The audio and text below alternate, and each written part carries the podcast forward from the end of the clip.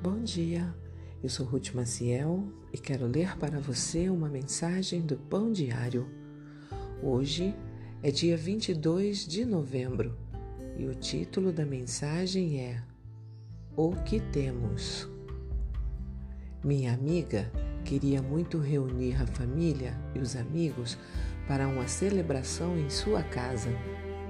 Cada convidado ansiava pela reunião ao redor da mesa e queria ajudar com as despesas, contribuindo com a refeição. Alguns levariam pães e outros a salada ou um acompanhamento. Porém, uma das convidadas estava financeiramente apertada.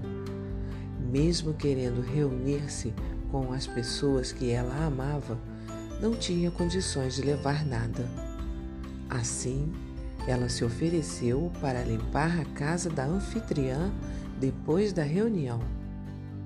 Ela teria sido bem recebida, mesmo se chegasse de mãos vazias, mas olhou para o que tinha a oferecer: tempo e habilidades, e os levou de todo o coração para o encontro. Acho que é exatamente esse o espírito das palavras de Paulo em 2 Coríntios 8. Está escrito: Tudo que derem será aceitável, desde que o façam de boa vontade, de acordo com o que têm, e não com o que não têm. Eles queriam ajudar alguns irmãos em Cristo, e o apóstolo os aconselhou a consumar esses esforços.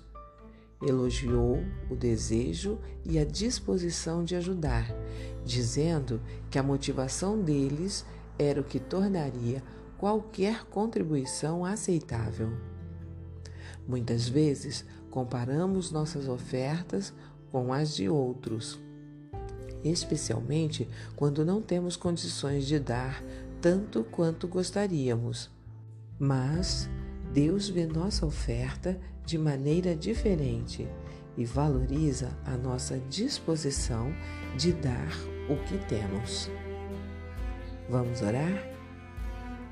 Senhor, ajuda-me a ver o que me deste, mesmo se isso não parecer muito para os padrões do mundo.